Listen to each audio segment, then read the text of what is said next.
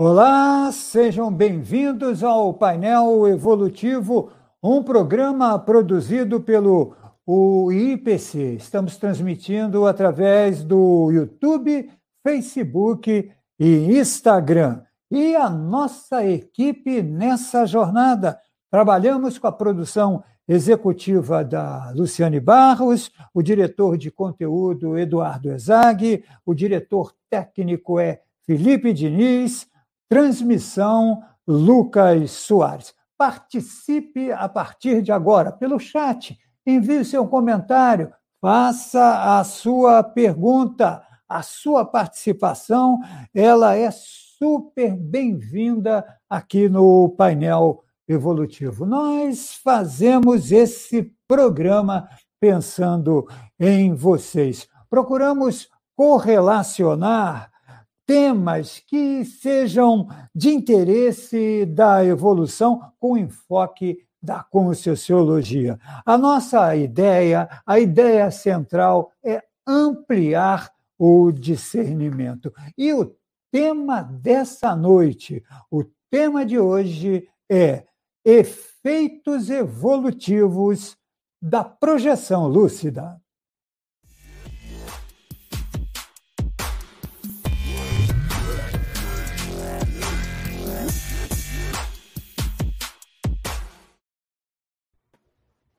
Muito bem, então vamos ao tema. O fenômeno, o fenômeno da saída lúcida para fora do corpo físico, ele, ele é conhecido desde os primórdios da humanidade. Popularmente é chamado de viagem astral ou desdobramento. A grande maioria das pessoas não sabe tirar proveito dessas experiências. Você reconhece os impactos, os impactos reais e evolutivos de uma projeção lúcida?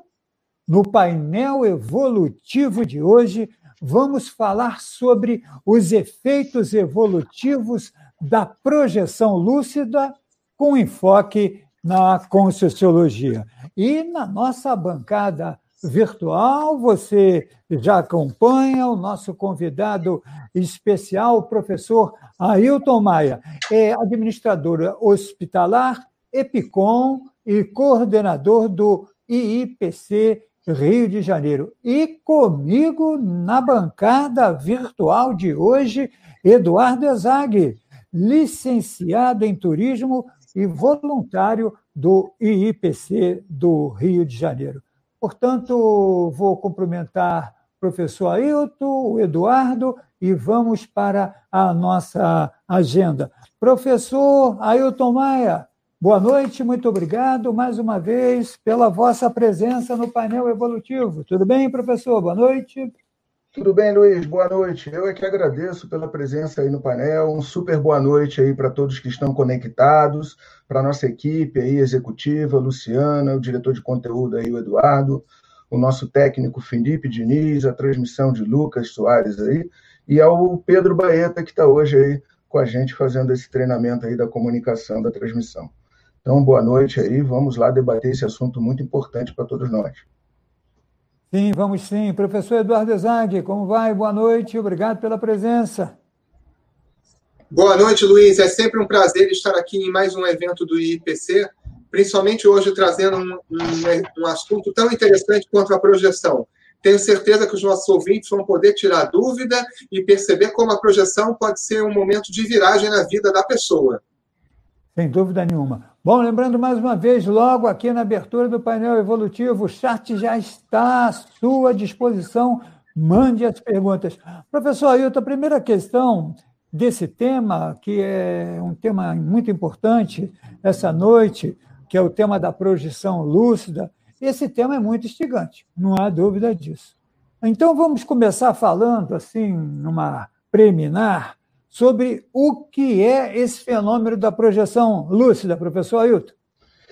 Bom, Luiz, para começar, a gente precisa perceber que entender que nós não somos só esse veículo físico. Nós somos um princípio inteligente que se manifesta em vários distritos, em vários sites. É como se você estivesse lá é, interagindo com, com, na internet lá com três condições diferentes. Então, você tem um site lá que é do corpo físico, você tem aí esse site que, é, que a gente acessa quando está projetado, que é da, da, da, fora do corpo, onde esse princípio inteligente está se manifestando fora do corpo físico. Então, é um fenômeno muito simples, muito comum, que acontece diariamente com todos nós, e o que nós vamos debater é a questão da projeção lúcida, que é estar lúcido para o fenômeno, estar diante do fato de estar saindo do corpo e aproveitando aí essa condição para integrar informações que vão corroborar nas nossas decisões do dia a dia, nas nossas posturas, no nosso, nosso comportamento diário. É, então, aí... perfeito. Só nessa abordagem inicial já vimos que vamos avançar muito nesse painel. Professor Eduardo Ezag, pode encaminhar uma questão já para o professor Ailton, Eduardo? Professor Ailton, realmente essa questão da projeção é muito fascinante. E existe muito misticismo e mistério envolvido nessa temática. Como é que a gente pode desmistificar e entender melhor esse fenômeno da projeção? Eduardo, aí para os nossos ouvintes conectados também, a melhor questão é você se conectar com a projeção. Vamos aproveitar a internet aí, né? Então, a partir do momento que você desenvolve informações sobre o fenômeno, você começa a buscar entender como é que você funciona fora do corpo físico, tirar proveito dessas projeções diárias que nós temos, buscando ter mais lucidez, tentar rememorar. Para tudo isso tem técnica, tudo isso é possível. É um fenômeno, como eu já falei, simples, que permeia aí, é, é facultativo aí para qualquer pessoa, todos passam por esse fenômeno, é como se fosse uma parafisiologia nossa, é natural sair do corpo. O que acontece é que a gente leva isso muito para o lado místico e fica muito preso aos próprios fenômenos, terceiriza informação. Ah, aconteceu isso comigo, o que, que quer dizer? Né? Então a pessoa não busca uma, um, uma, uma maneira mais científica, mais séria de fazer as suas experimentações. Ou ela bloqueia ou ela vai para uma interpretação muito fora do que ela poderia dar a conotação, o realismo, o aproveitamento e os efeitos que ela poderia tirar aí proveito para se conhecer um pouco melhor. Então, mais ou menos nessa linha, a gente acaba não não experimentando. É, ou você fica assustado, ou você vai buscar informação, terceiriza uma informação que é sua, é um fenômeno que é subjetivo, ele não está palpável, você não tem como tirar a foto, botar na estante, tentar interpretar. Então, nada mais, nada. É a pessoa que tem a qualificação melhor para interpretar todo esse processo, é a pessoa que está vivenciando o fenômeno. Então, o ideal é saber lá o que, que acontece quando eu estou antes de eu sair do corpo, quando eu estou saindo do corpo, quando eu estou fora do corpo, quando eu estou voltando para o corpo e quando eu acordo depois desse retorno para o corpo. Então, o ideal é a gente ter informações sobre isso. Isso vai diminuindo a questão mística, vai diminuindo também as questões de você, o que que tem fora do corpo, o que que há nesse espaço aí que a gente chama de multidimensionalidade, esse espaço não físico. Então, conforme a pessoa vai adentrando, vai se acostumando com outro veículo, ela vai é, é, começando a se situar. A gente pode fazer uma analogia um pouco é, para uma, uma né, seria assim, tipo a gente fazer uma metáfora mesmo. Então a gente começa a aprender a lá. Então você tem um mundo que não existia para você. Aí você começa a formar as sílabas, você começa a ler, aí começa, vai na rua, a criança vai lá e lê uma placa que está na rua, lê um negócio no ônibus, já lê o que está escrito num papel, e aquilo vai fazendo com que ela adentre a um universo que ela não conhecia. A projeção ela segue a mesma linha. Conforme a gente vai adentrando essa multidimensionalidade, além da gente conhecer esse, esse espaço não físico, você começa a se conhecer mais profundamente, que você vê como que você se manifesta mais profundamente. Então, isso daí é o caminho aí para a gente começar a diminuir esse misticismo. É, deixa eu só retomar, então, professor Ailton, eh, essa abertura.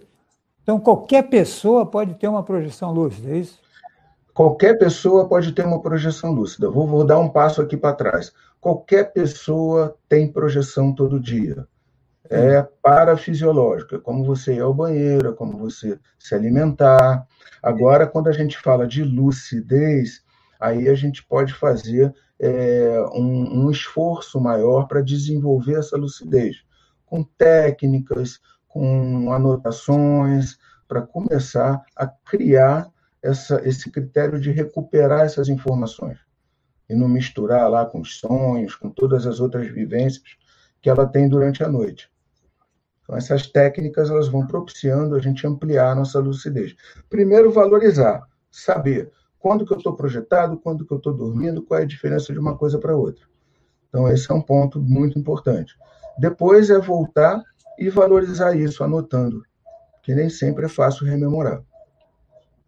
Ou seja, professor, vamos repassar aqui, Eduardo, já vou passar para você aí, Eduardo Ezag, mas eu queria que é, quais são os princípios, então, fundamentais que é necessário para você ter uma projeção, uma projeção lúcida? Se, se, nós estamos falando de lucidez, nós estamos falando de vontade, é isso, professor? De vontade, mas antes disso também tem aquelas projeções que a gente chama de espontânea. É onde você tem essa lucidez espontânea. Você tem muitas pessoas que têm lucidez espontânea. Às vezes elas escondem, porque não conseguem ter uma significativa, não tem como colocar um significado ou aproveitar isso no dia a dia dela, ela acaba deixando isso de lado. Mas tem muitas pessoas que têm projeção espontânea, é normal lá na adolescência a pessoa ver o corpo deitado na cama, ela está fora do corpo físico, então isso aí acontece e é bem natural. O que não é muito comum, e é isso que a gente está aqui no painel esclarecendo, é a pessoa tirar proveito disso, começar a estudar, começar a tentar fazer com que isso seja parte do dia a dia dela, aproveitando essas projeções lúcidas. E para quem não tem essa projeção espontânea, existe todo um trabalho de dedicação para começar a treinar essa memória não física, transferir para a memória física, quando está voltando lá para o corpo físico, e você começar a recuperar as informações. Tá claro. É, Eduardo, vamos lá, professor Eduardo. Vamos lá, Hilton. A gente já tem várias perguntas aqui no nosso chat, dos nossos Opa, ouvintes e internautas. Então, eu vou trazer aqui uma pergunta é, de Marcos Pereira. Ele pergunta: por que tanta dificuldade de rememorar uma projeção? Aí ele pede algumas dicas. É, vamos lá. Primeira dificuldade, como a gente colocou aqui no começo do programa, é um princípio inteligente se manifestando em outro veículo. Então, quando esse princípio inteligente volta lá para o corpo físico, ele precisa transferir essas informações dessas vivências para o meu cérebro físico, para que eu abra o olho e rememore minha projeção. Então, essa é a, é a primeira dificuldade, é essa transferência de informação, é essa relação entre o cérebro não físico, que a gente chama de paracérebro, e o cérebro físico. Então, quando você volta, você encaixa, e aí você precisa estar com aquela informação vívida, clara, para transmitir para o cérebro físico. E aí, a partir daí, anotar, valorizar, buscar, mesmo com sono, levantar, fazer as anotações. Agora, uma técnica boa para você fazer essa comunicação ficar mais azeitada entre o cérebro físico e o paracérebro, nesses dois veículos, seria a de você fazer os seus relatos noturnos. Seria a pessoa acostumar a acordar de manhã, pegar um papel e uma caneta e aí começar a fazer os relatos dela noturno. Aqui do lado na minha mesa aqui, eu sempre tenho aqui um caderninho aqui que eu mando fazer. Eu pego o papel, compro papel ofício, faço cinco caderninhos aqui de 100 páginas e aqui eu faço meus relatos noturnos. Eu não falo, antigamente eu anotava, vou anotar minhas projeções. Aí eu achava que não tinha projeção, mas não anotava nada. Aí eu passei a fazer o relato noturno, que ficou mais fácil de eu entender, parece uma questão semântica, mas não é. Porque aí eu tinha, pra, eu tinha que anotar todo dia. E conforme você vai anotando, você vai vendo que vem aparecendo um monte de informações que você não tinha captado na hora que você acordou. E com o tempo, você anotando diariamente, você começa a melhorar essa comunicação entre o paracérebro e o cérebro. E as projeções lúcidas, elas é, começam a aumentar de quantidade. Você passa a ter mais projeções lúcidas, rememoradas. Então, esse é um dos esforços. Mas tem várias técnicas para projetabilidade lúcida. Tem um livro aí chamado Projeciologia, que ele traz aí um coquetel de técnicas para cada cada pessoa aí dentro da, da característica de cada um, ele traz técnicas para quem gosta de imaginação, para quem gosta de números, para quem gosta de concentração mental. Tem um tipo de técnica para cada é, perfil do projetor. Então, dá fazer simples do ponto de vista de execução dessas técnicas. Agora, viver com informações subjetivas, a gente vai se acostumando com o tempo. Para isso, tem que começar a fazer. Entendi. Nós temos agora 16 minutos dessa live. Você está acompanhando. Você que se conectou agora, trata-se do painel evolutivo. O professor Ailton Maia é o nosso convidado, participa também dessa, dessa pauta, dessa agenda, o professor Eduardo Ezai. Olha, estou olhando aqui no chat, o professor Félix Ong, ele diz que a vivência da projeção consciente pode, é a questão que ele levanta. A pergunta é: pode acrescentar, o que, que pode acrescentar nesse momento de crise global? Hein, professor Ailton Maia? Bom, Luiz, primeiro vamos falar aí de isolamento social, confinamento, redução da sua liberdade de ir e vir. Né? Então, tem muita gente realmente tendo até sérios problemas pessoais em relação a estar tá ficando confinado tantos dias, estar tá vivenciando lá aquele feitiço do tempo, né? Todo dia um outro dia igual. E aí você, por outro lado, tem essa possibilidade que está facultada a qualquer um de nós de sair do corpo físico. Então você pode sair, você pode se conhecer melhor, você pode visitar lugares, você pode aproveitar isso para saber por que, que também isso tudo está acontecendo, para conseguir explicar para você mesmo um pouco melhor todo esse cenário de pandemia que nós estamos vivendo.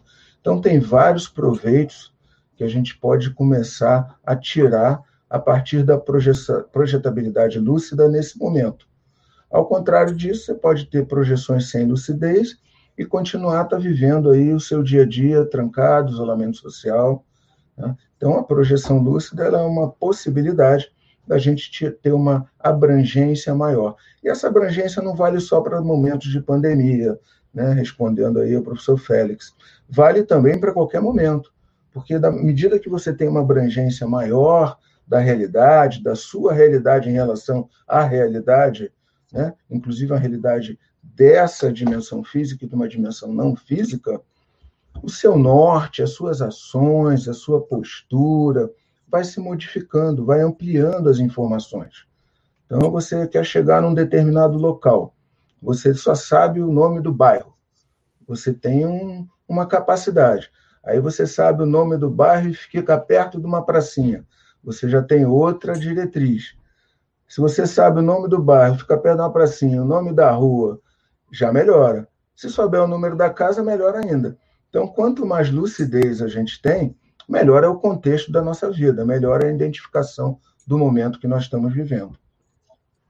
É, professor Ailton, é, o professor já comentou da questão da descoincidência dos veículos, mas queria que o professor fizesse também uma abordagem sobre a nossa procedência. Às vezes a gente deita e o fenômeno vai acontecer, como o professor já explicou, mas a nossa procedência me parece que é decisiva nesse processo, ou seja, de onde nós viemos. Às vezes a gente está deitado e acha que é, que é aqui. Me parece que isso tira um pouco da lucidez na hora da projeção. O professor poderia comentar um pouco sobre a nossa procedência, professor? É, vou começar a falar sobre isso, Luiz, a partir do nosso corpo físico, que é a nossa parte que, que se deteriora. Né? Então, nós temos lá um corpo físico que, lá com um determinado tempo, se a gente cuidar bem dele, ele já tem uma data prévia para terminar, para encerrar, para se desgastar, para cansar e para se extinguir. Né? Ok?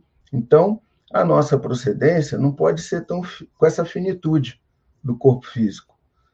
Como a gente se manifesta em outros veículos, a nossa procedência é maior que isso. Então, a gente vem de um veículo que tem uma vida maior do que é corpo físico, tem uma história maior e que nos acompanha por vários corpos físicos que tivemos em outras histórias. Então, você tem lá aquele princípio inteligente, ele se manifesta nesse corpo físico, esse corpo físico deteriorou, acabou, ou passei pelo fenômeno da morte biológica, ele vai para o extrafísico, para, o, para a dimensão não física, e a partir dali vai vir de novo, vai nascer outra vez em um outro corpo físico, com outra data de validade, em outra condição, em outro cenário, e assim a gente vai tendo várias vidas. Só que nesse veículo e nesse paracérebro, essas vidas se acumulam as experiências. Por isso é outro efeito importante da projetabilidade lúcida. Porque quando você está fora do corpo com lucidez, você está trabalhando com o mesmo paracérebro que você já viveu várias vidas, que você já teve em vários corpos. Então você está mais integral, você está mais ampliado, você está amplo. Então por isso que é uma permissão para que a gente se conheça melhor em outra situação.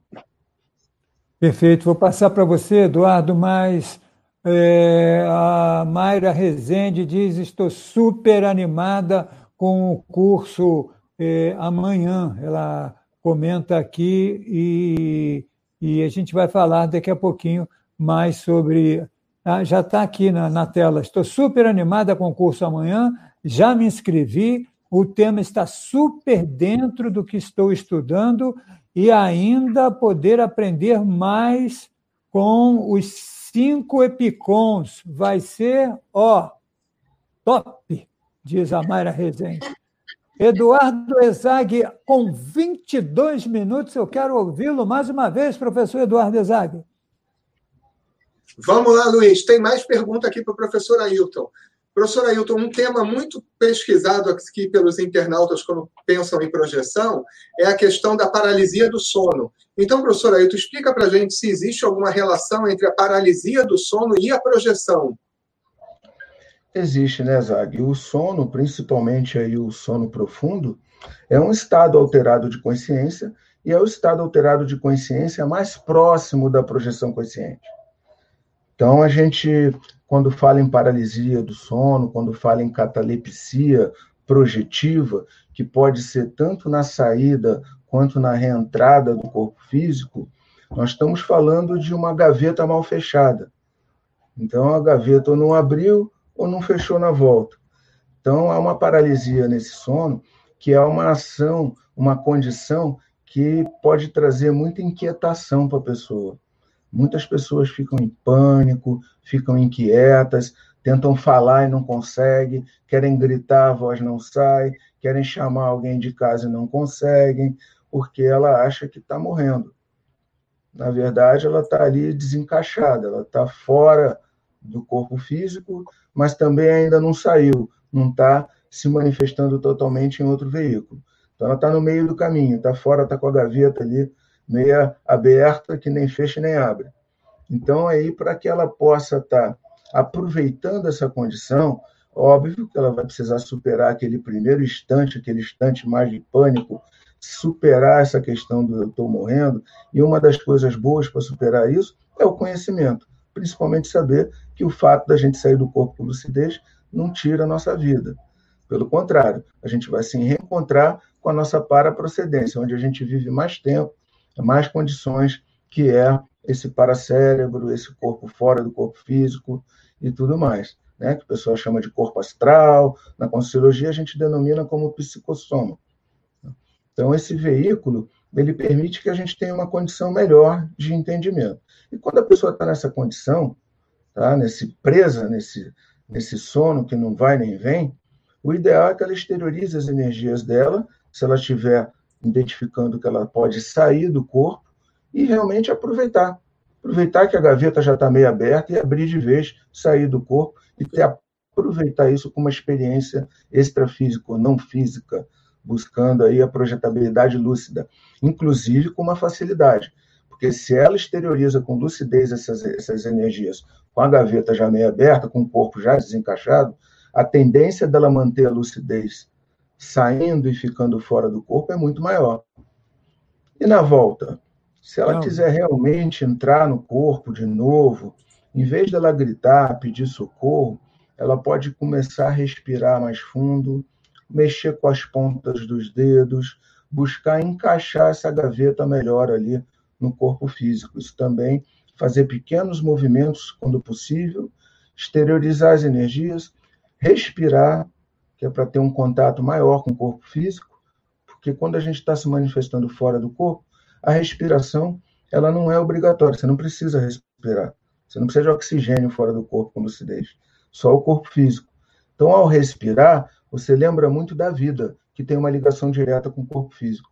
Então, a pessoa pode voltar e ter aí a redução ou o aproveitamento desse, dessa paralisia do sono. É, professor Ailton Maia, foi bom ter falado nessa volta aí, porque pode dar uma preocupação de vez em quando, né? Então tem que ter técnica, a pessoa não consegue encaixar, não é verdade, professor? Tem que aprender a fazer isso aí. É um avião voltando com aquela ventania, né? Aí o piloto vai lá com a técnica, ajeita o avião para aterrissar direitinho. É isso. É isso. 26 minutos do painel evolutivo nesse sábado, professor Ailton Maia. Como aproveitar os eventos projetivos, que é o objetivo da pauta essa noite, para ajudar pessoas queridas que já morreram. Existe correlação entre o medo da morte, o medo da morte, que é muito forte, é muito intenso, e a projeção, professor Ailton Maia? Existe, existe mesmo. Inclusive, um dos efeitos positivos da projetabilidade lúcida é reduzir esse medo da morte. Porque quando você sai do corpo, volta, sai do corpo, tem lucidez e volta, você vai vendo que você é mais que o corpo físico. E que você não vai morrer quando o corpo acabar. Porque você não morreu agora saindo e voltando do corpo. Então, é uma. É, é, aos poucos, você vai desconfigurando todo esse processo do medo da morte. Do medo da morte enquanto finitude, enquanto acabativa. Existe uma preocupação real com a vida que nós levamos. Que nós gostamos daquilo que estamos fazendo. Viemos aqui para fazer alguma coisa. Você trouxe até um exemplo, ajudar pessoas da família que já descartaram o corpo físico. Então, nós temos vários motivos para estar aqui nessa vida e nesse corpo. Então, a gente aproveita ao máximo isso. O medo da morte não é uma despreocupação, não é viver inseguro, esbanjando risco para tudo quanto é lado. Eu não vou usar máscara porque eu não tenho medo da morte, vou, posso pegar o vírus e morrer, está tudo certo. Não é isso. É um, um medo de finitude. Vai acabar para mim e zerou. Eu não vou existir mais. Não, isso não é verdade. Você vai existir, vai ter uma vida não física, tem várias condições nesse momento. Você pode estudar, avaliar a sua vida, preparar para uma próxima, enfim. São coisas que são temas aí que a gente pode ter no painel, vários desses aí para frente. Agora, do ponto de vista de aproveitamento da projetabilidade lúcida, para ajudar, para auxiliar, para contribuir com aumentar a lucidez ou verificar como está aquele parente nosso, que já descartou o corpo físico, ou há pouco tempo, ou há muito tempo, é um efeito que é um dos efeitos que levam a gente para o processo da assistência. Para a gente é um teste muito bacana, porque você vai ter uma superação emocional daquela tua carência, que é uma coisa mais egoísta nossa, de ter a carência, de ter a saudade daquela pessoa que já das energias daquela pessoa que já que já nos deixou aqui nessa dimensão e, por outro lado, você vai poder olhar para a condição dela. Como é que ela está? Porque, da mesma maneira que a gente está aqui, quando a gente começa a ter projeções lúcidas, a gente começa a se preparar para, quando a gente morrer, a gente ter lucidez no extrafísico.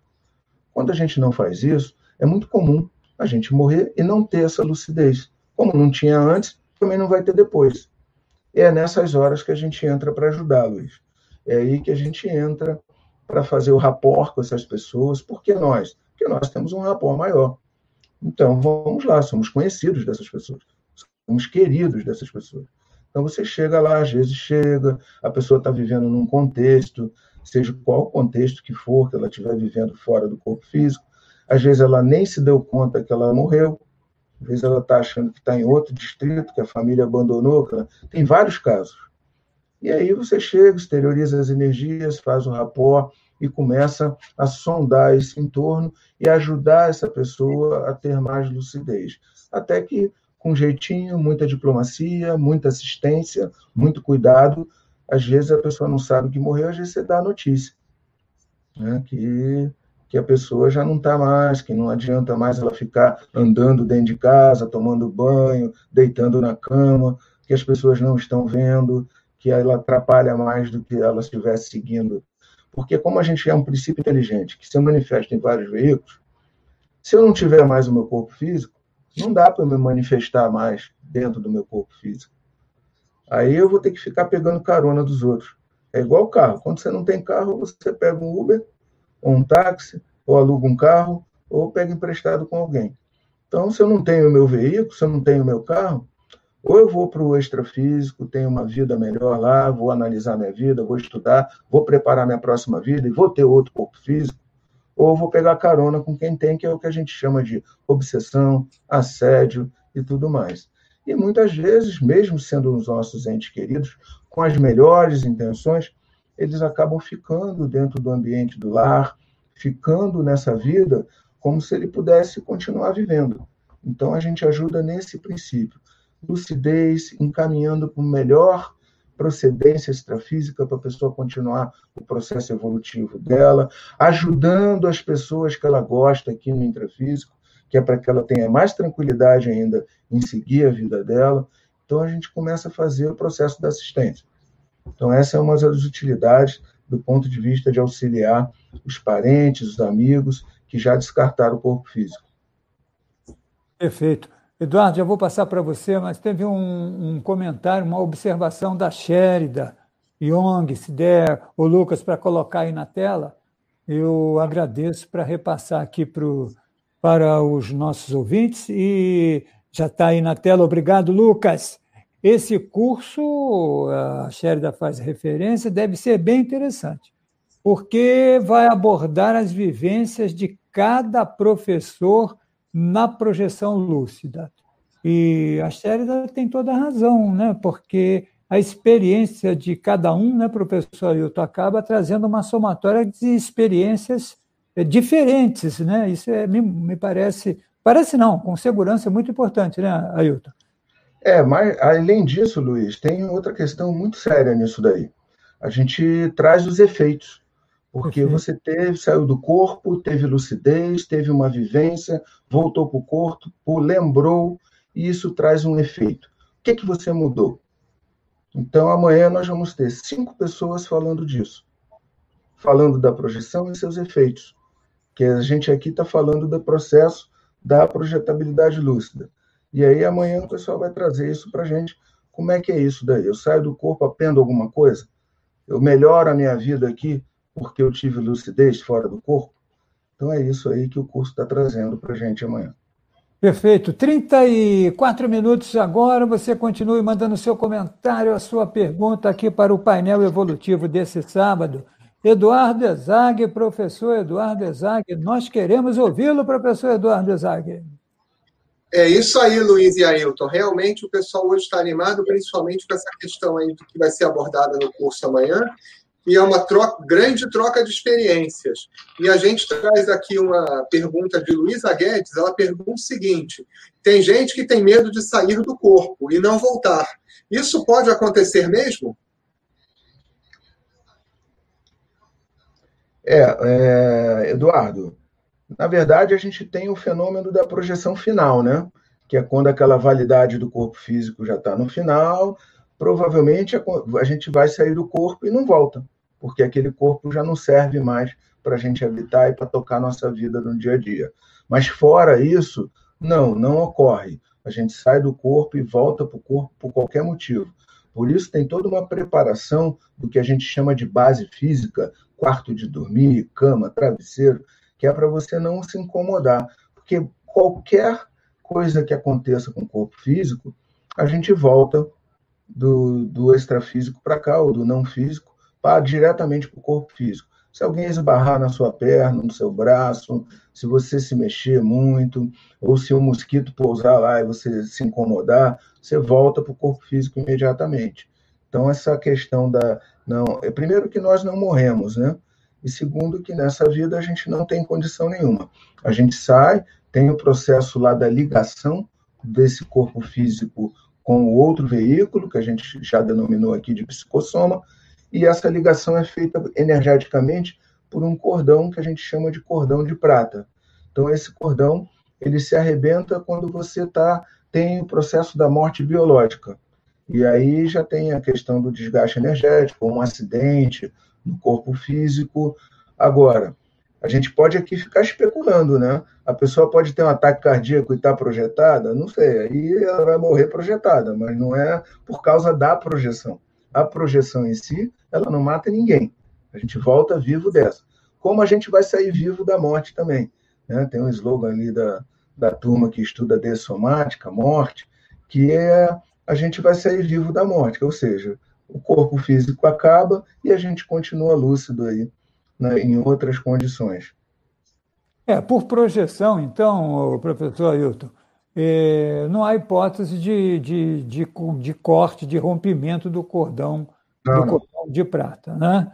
Não há hipótese, como você bem é, explicou, uma nossa internauta fez essa pergunta, e você já está respondendo essa questão. O Cristiano Silveira, ele disse que faz projeção desde que tinha sete anos. Quer dizer, a projeção não tem idade, né? ela pode conversar até numa idade tenra. É isso, professor?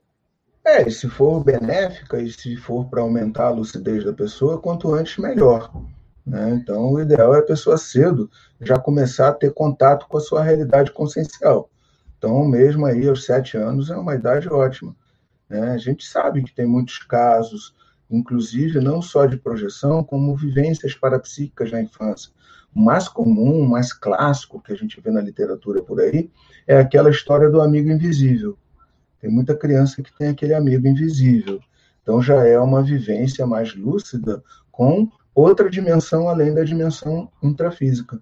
Então é bem comum a criança ela tem uma energia aberta, ela pode ter uma vivência parapsíquica, só que ela não classifica, Luiz. Muitas vezes ela não conhece, então ela está vendo a pessoa, está vendo as energias, está vendo tudo junto. Só que para ela, para a gente, ela está vendo as coisas normais e para ela aquilo tudo é normal também. Então, quando ela começa a estudar, começa a entender o que, é energia, ela vai ver que o que ela via lá na infância, ela via as pessoas, via energia, via a consciência que está em outra dimensão via um monte de coisa e também saía do corpo. E é muito comum a gente, quando começar a estudar a projetabilidade lúcida, rememorar projeções que tivemos na infância. Perfeito. Professor, depois eu queria que o professor comentasse a diferença, já passamos, mas tenho certeza que há uma curiosidade nesse sentido do que é projeção lúcida e sonho. Se dá para a gente saber exatamente o que é diferente, qual é a diferença, se tem alguma sequência, se nós somos eh, protagonistas. Daqui a pouquinho, mais antes dessa pergunta que eu já vou deixar no ar, é como um projetor iniciante, o professor já falou que anota, né? mas professor Ailton é um projetor experiente. Aqui eu estou me referindo ao iniciante. Como é que ele pode aproveitar o iniciante, suas projeções, se ele não sabe o que fazer? O que, que o professor Ailton recomenda para o iniciante? Luiz, o primeiro passo é a informação. Então, para a gente chegar nesse ponto de começar a anotar, começar a desenvolver a projetabilidade lúcida, o bom mesmo é a pessoa estudar, ela entender como é que funciona esse fenômeno. Que, que acontece quando eu estou saindo do corpo? Tem algum barulho dentro da minha cabeça? Eu tenho alguma sensação? O processo das energias influenciam? Como que eu posso otimizar isso? Então a pessoa começa a estudar. Aí aonde tem informação? Eu já mostrei aqui o livro Projeciologia. Aqui no livro Conscienciologia Notícia, tem uma entrevista aí da antiga lá, Rádio Tupi, né, Luiz? Que você participava aí, Eduardo também tudo mais, claro. que fala exatamente desse paralelo entre sonho e projeção. As diferenças básicas são que o sonho ele está no teu cérebro físico e a projeção está no teu paracérebro. Aí é que está a nossa confusão. Quando a gente traz a informação da vivência projetiva, você às vezes entra no cérebro e você entra assim, é como se alguém abrisse a porta do seu quarto quando você dormindo lá. Então, pode estar, tá, você pode estar tá dormindo, pode não acordar, pode acordar e despertar, pode acontecer várias coisas. Então, quando você volta para o corpo, o corpo físico está lá, dormindo, o cérebro está sonhando, está trabalhando as limpezas lá das sinapses, através de todos os processos lá que a psicologia explica do sonho, e aí você volta com um monte de informação do outro veículo que você veio. Aí você faz aquela sopa de letrinhas. Você mistura uma coisa com outra. Então, por isso que a gente fala em escrever e anotar. Você escreve e anota, depois você pega as informações. O que, que é um sonho? Ah, um sonho é aquela vivência que você tem onde você não é protagonista, as coisas começam a acontecer a revelia da sua vontade e aquilo vai se desdobrando, você vai enxergando como se fosse uma tela de cinema. A projeção, principalmente a lúcida, é aquela em que você está sendo o protagonista daquilo que você está fazendo. Seu pensamento é ação, tudo funciona ali encadeado com em, em harmonia com aquele processo das energias dessa dimensão não física, que é uma, uma dimensão mais sutil, por isso o pensamento ele vira mais ação. Você pensa num lugar, você vai lá, você pensa numa pessoa, você chega lá, ou tem informação, ou fica perto daquela pessoa. Então, a partir da projeção, você começa a ser o protagonista. Então, quando você começa a separar aquilo que você não está sendo protagonista e aquilo que você está sendo protagonista, você vai identificando essa, essa lucidez projetiva. E tem uma escala nisso. Só que é mais complexo. A escala você teria que pegar lá o, o nosso amigo aqui, Projeciologia, né, que é esse livro aqui, e pegar aqui. Ele é grande, mas não assusta ninguém, tá? Porque ele é todo separado aí por assuntos. Então você pega lá, escala projetiva. Aí tem uma escala projetiva lá, bonitinha. Aí dentro dessa escala projetiva você vai ver a escala de lucidez da sua projeção. Então, através dessa escala de lucidez, você vai traçando ali. A minha lucidez foi 20%, 40%, 80%, 100%. Foi maior do que quando eu estou aqui no intrafísico. Então, tudo isso aí tem na, na escala evolutiva, na escala da projeção. Tá? Então, dá para você fazer a medida disso daí. Mas o ideal é anotar. Quando você anota, você não critica, você só escreve. É livre isso para fazer a crítica, que é essa parte de fazer a avaliação técnica, foi projeção, foi, não foi sonho, aí é um momento pós-anotação. Se não você começar a anotar e avaliar ao mesmo tempo, você inibe as informações que você está trazendo para o papel. Entendi. 43 minutos agora de produção do painel evolutivo. O chat cada vez mais perguntas ainda tem tempo para você mandar o seu comentário. Eduardo Ezag, mais uma questão, professor Eduardo. Professor Ailton, então, chegando aí na nossa temática, e afinal, quais são os efeitos evolutivos da pessoa ter uma projeção lúcida? Quais são esses efeitos? Olha, vários deles serão apresentados amanhã no curso. Tá? As ah. pessoas que têm a projeção pessoal, e aí elas pegam aquela informação e serve de efeito. O que eu posso estar adiantando aqui, por exemplo, nós temos tipos de projeção. Então, você tem projeção educativa. Então, como o nome já diz, ela é educativa. Se ela educa, tem efeito. Tem efeito lá na tua volta para o corpo físico. Tem projeções vexaminosas, aquela que você paga aí um paramico. Né? Então, você está fora do corpo e às vezes pagam para mico, e aí é uma projeção vexaminosa, também é um tipo de projeção, tem seus efeitos, tem seus aprendizados. Tem algum efeito clássico que eu vou colocar aqui, que é o efeito que é mais ligado a perdão, a reconciliação e às vezes a distorção nossa da nossa própria realidade. Então, um fato muito comum é a gente ter uma desavença com alguém, tá? Seja quem for, e você não, peraí, com a imagem que tem aqui na vida, nesse veículo físico, no entorno social, fala, não, foi nada não, tá tudo certo. Tá perdoado. E aí vai para casa, deita, dorme, descansa, descoincide, sai do corpo. Quando você vê, você está lá, pá, pá, pá, pá, batendo na para-pessoa. Né? Você sai do corpo físico e está lá batendo na para-pessoa. Qual é o efeito disso? O meu contexto de perdão está deslocado eu acho que sou uma pessoa e não sou. Então é melhor eu entender melhor essa questão do perdão, da reconciliação. Isso é um efeito. Se a pessoa usar isso para fazer uma reciclagem melhorar o contexto, entender as oportunidades evolutivas de, de perdoar, de estar reconciliando com os desafetos, ela já tem um efeito positivo da projeção consciente. Tá? Então, essa é uma dica. Mas amanhã aí vão aparecer várias dicas, várias dicas. Eu posso garantir que mais de 10 efeitos aí vão aparecer.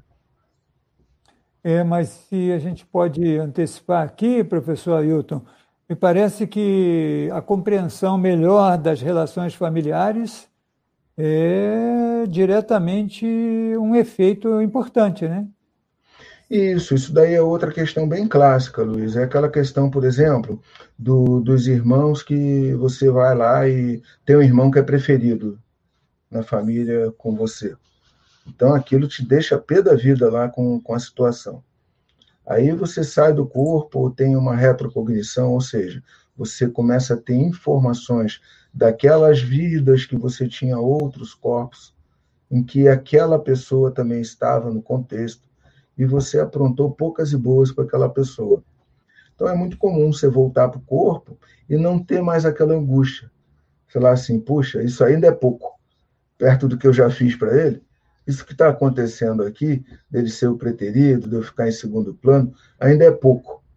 Né? Então a gente, a gente começa a ter um entendimento melhor do nosso dia a dia. Isso a gente está falando de pessoas, eu podia estar tá falando de dedicação no trabalho, de convivência, de tudo mais, de, de, de linha de atuação, até profissional, né? a pessoa procurar uma profissão mais assistencial. Então, quando você tem uma ampliação, Luiz, é, é aquele negócio que eu falei. Você tem aquela informação da onde você quer chegar, você só sabe o estado para onde você vai. vou para São Paulo. É difícil, né? Eu chego em São Paulo, é onde é o negócio lá? Não sei. Aí você já sabe onde é que é o bairro, onde é que é a rua, onde é que é o número, como que aquele bairro surgiu, quais são as famílias tradicionais daquele local. É muito mais informação, o contexto fica muito mais vívido na sua cabeça. E as suas atuações, elas costumam ser menos errôneas. Você vai ser mais assertivo. A maneira que você pega essa visão de conjunto. Isso não serve só para a relação familiar. Isso serve até para o momento em que a gente está vivendo e tudo mais. Relações de trabalho. Então, você pode estar mais vívido para isso. Agora, imagino. Eh, perfeito, professor, pode concluir. Não, e os efeitos disso é você fazer mudança, fazer reciclagem, reciclar sua postura para melhor, ser uma pessoa mais tranquila, mais pacífica, porque à medida em que você se conhece mais e faz as suas reciclagens, você fica mais coerente com a sua realidade, você sabe os seus limites, você sabe suas qualidades, você sabe aquilo que não tem tanta qualidade assim no seu comportamento, você tem uma pessoa mais integrada. E quando você faz isso, medindo os rastros que você deixa, não só nessa dimensão intrafísica, mas também no mundo não físico, como eu dei o exemplo aqui de você perdoar aqui e não perdoar lá, é um rastro. Pô, se eu tenho esse rastro lá, é porque isso faz parte do meu temperamento. Isso faz parte do meu temperamento, eu preciso assumir isso. Ao assumir isso, eu pioro o meu temperamento? Não, eu melhoro. Eu começo a tomar atitudes melhores aqui na intrafisicalidade e começo a ficar mais coerente. Até, de repente, falar assim, ó, não vou te perdoar, não. Pelo menos eu estou mais coerente com a minha realidade. Entendeu? Então, é mais ou menos nessa linha. Existem efeitos que são visíveis e é acachapante. Você sai do corpo, tem uma vivência, quando você volta, você não tem como ser a mesma pessoa. Não dá mais. Entendi. Imagino também que se possa, que se pode traçar metas projetivas. Ou seja, isso vai muito da experiência, né? Mas você pode, ao deixar o corpo, você sabe exatamente aonde pode ir. Eu digo traçando quais são os lugares que você quer atingir. Me parece que isso vai de acordo com a experiência do projetor, é isso, professor Ailton? É, isso daí. Isso daí é muito importante, Luiz. Você mesmo colocou aí um ponto atrás, que é o alvo projetivo.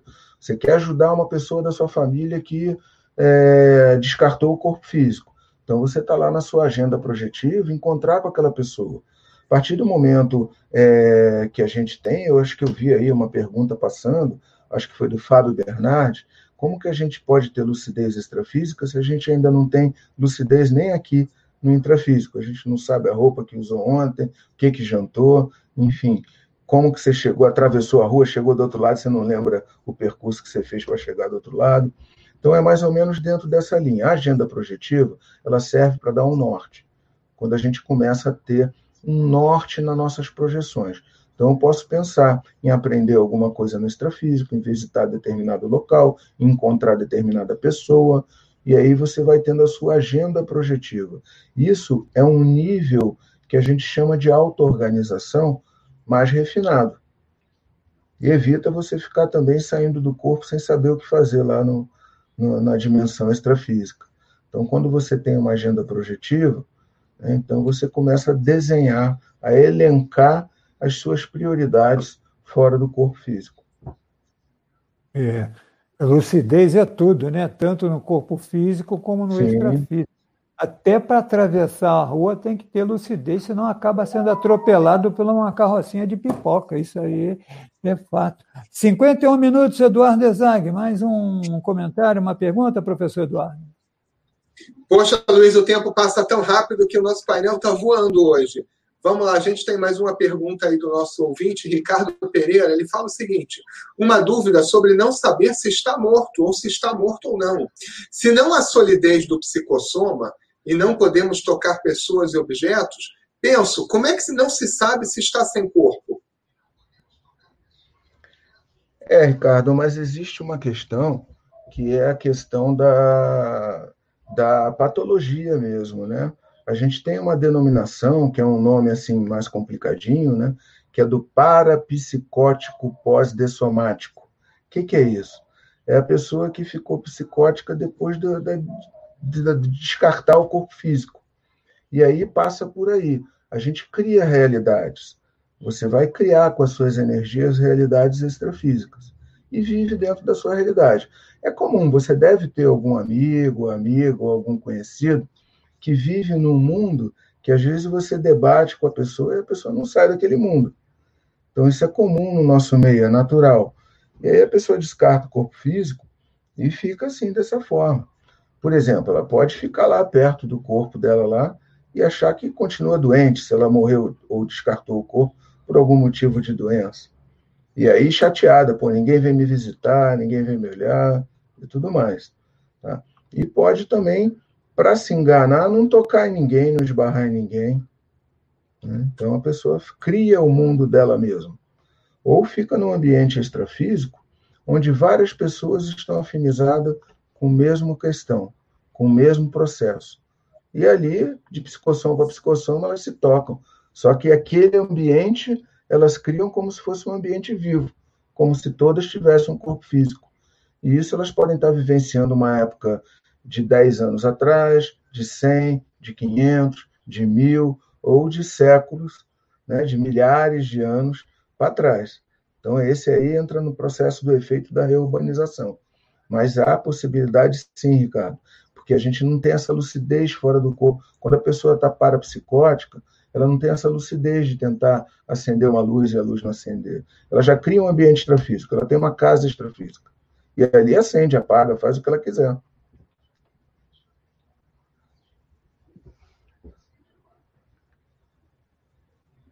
Luiz está fechado o microfone.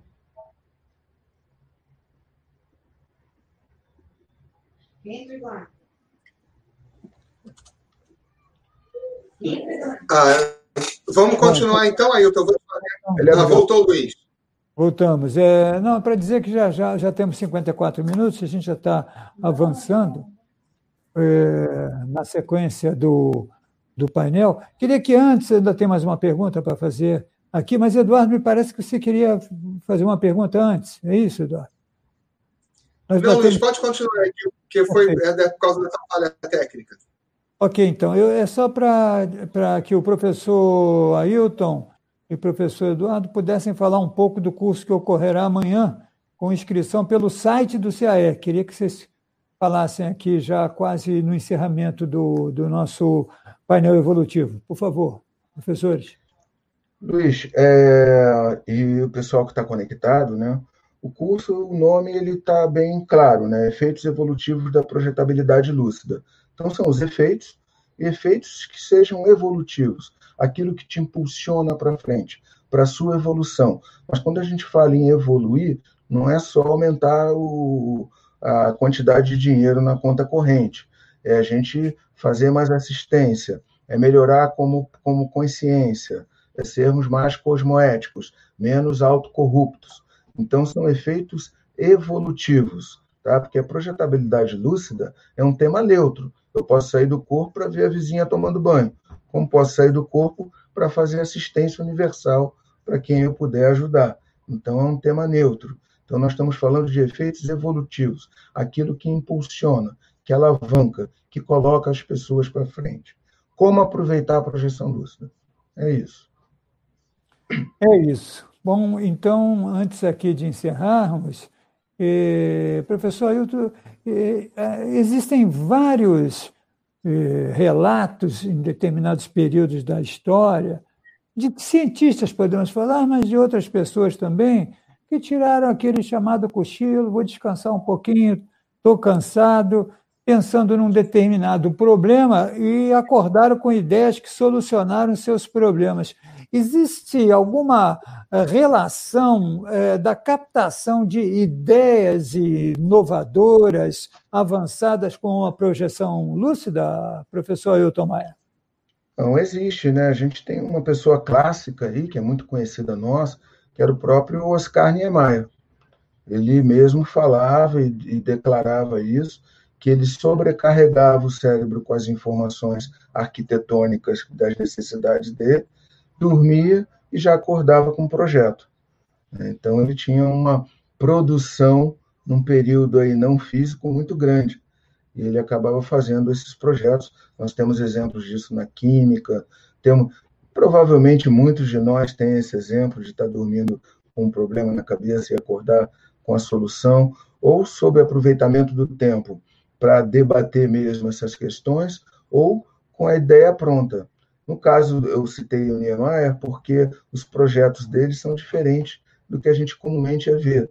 Então, há aí uma grande hipótese, uma grande possibilidade dessas informações virem até de outros distritos, de outras conjunções planetárias aí, que ele traga aí esse, esse processo arquitetônico. Mas é, é bem comum. Sim. A gente, em tempos de internet, a gente fala tanto em, em conexão, é bom estar conectado também né, com extrafísico, né, professor Ailton? Em banda larga, Luiz.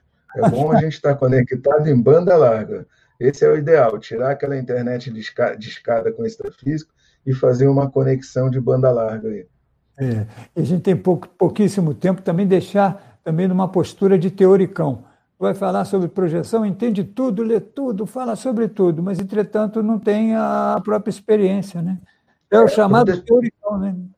Isso, mas a, proje a projeção, que está dentro da ciência projeciologia, ela é a parte prática da conscienciologia. Então, ela é prática na essência. Conscienciologia é aquela ciência que estuda a consciência, esse princípio inteligente. Agora, a projeciologia é a parte prática da ciência. Então, sem a projeção, você não tem a parte prática da conscienciologia. Perfeito. Bom, nós estamos concluindo essa edição do painel evolutivo. Professor Hilton Maia, obrigado e mais uma vez pela vossa participação aqui no painel evolutivo. Até uma próxima oportunidade. Boa noite. Boa noite, Luiz. Muito obrigado. Obrigado a todos que estão conectados com a gente, a equipe técnica e a todo mundo que ajudou a formar esse programa. E eu estou à disposição qualquer hora aí que vocês queiram para a gente estar debatendo aqui. É sempre um prazer estar aqui. Nós é que agradecemos sempre. Professor Eduardo Ezag, hoje com a divisão aqui comigo na bancada. Obrigado, professor Eduardo Ezag. Até o próximo sábado. Uma boa noite, professor Eduardo.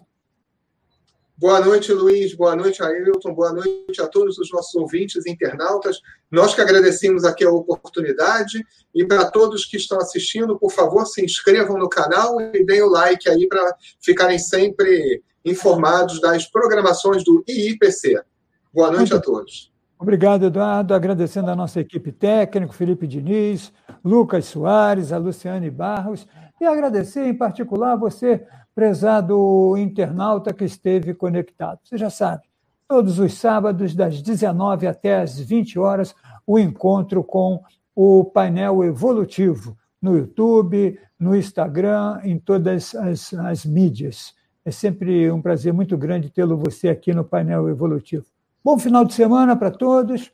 Muito obrigado pela audiência e tenham todos uma boa noite.